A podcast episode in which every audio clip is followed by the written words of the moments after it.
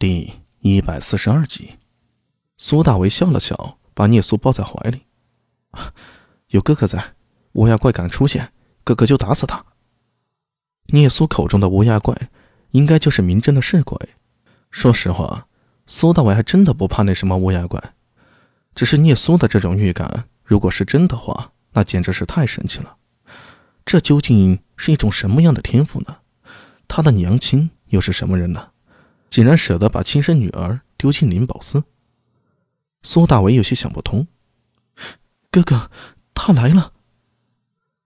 苏大为抱着聂苏往楼下走，走到一半的时候，聂苏突然贴着他耳朵说道：“什么来了？”苏大伟一愣，就在他一愣的刹那，就听“砰”的一声巨响，楼上的窗户被撞开了，一个黑影就到了楼梯口。那黑影落地之后，发出一声低吼。前爪有雷电光芒闪动，唰的就扑了下来。该死！苏大伟左臂一震，手臂上就出现了一个圆盾，他也不回头，挥动手臂就砸了过去。就听“砰”的一声，苏大伟腾身而起，从楼梯上飘落在地，而那黑影则在空中打了个滚儿，落地之后一声咆哮，再次扑了过来。他的咆哮声里充斥着兴奋之情。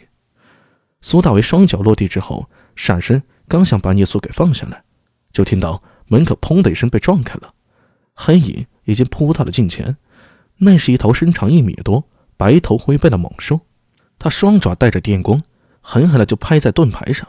这一次，它的力量更加凶猛，盾牌上闪过一抹绿色，瞬间吞噬了电光。苏大为反手就砸在他身上，猛兽立刻被砸了出去。白头，回来！门口出现了一个少年。他身穿锦袍，个头比苏大为要矮一些，看上去更加壮实。少年的年纪和苏大为相仿，肤色略黑，长得十分英武。他手持一口七尺大刀，二话不说，上前一个玉带缠腰，刀光闪闪，一抹刀芒飞出，狠狠地劈向苏大为。他这一出手，苏大为就无法再去追击猛兽了，忙用盾牌抵挡。砰！大刀砍在盾牌上。苏大为见势腾身跃起，又跳到了楼梯上。白头，你没事吧？少年大声问道。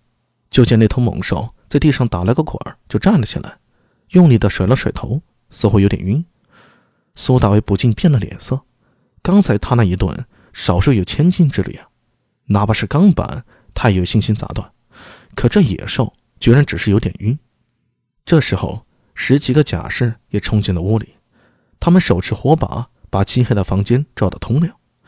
苏大为这时候才看清楚那头野兽的模样，脱口而出道：“平头哥。”没错，白头的模样几乎和后世的非洲平头哥蜜罐一模一样的。听到苏大为的叫喊，白头立刻变得兴奋了，也不晕了，只发出一声声低吼，前爪的电光更甚了。白头，别急，他跑不了。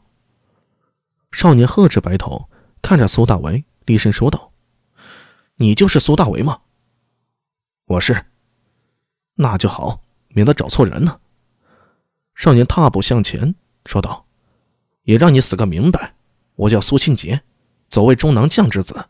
我今天来是找你替我二姐报仇的。”“你二姐什么人？”少年勃然大怒，厉声道：“你劫狱纵火，重伤我二姐！”还问我，他姓苏，劫狱纵火。你二姐是苏典士，你想起来就好。苏庆杰怒喝一声，踏步抡刀就劈向苏大伟。慢着，你是不是误会了？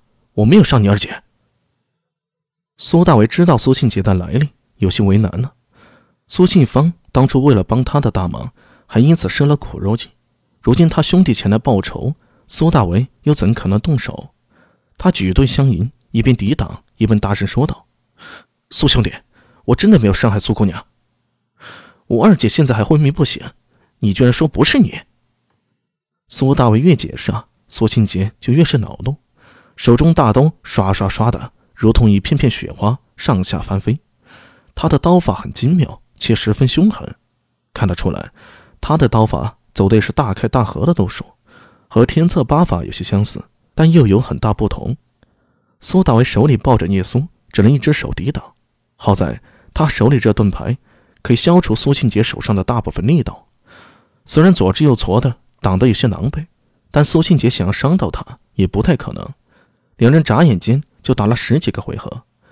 一旁观战的平头哥越来越兴奋，终于按捺不住，嗷的一声就扑了上来。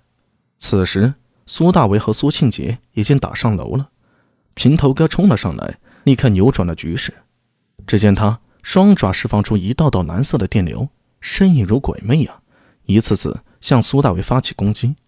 电流充斥在楼上，可苏庆杰却毫无感觉，反在电流的刺激下，刀势越来越凶猛。将苏大为笼罩在一片充斥着电流的刀光之中。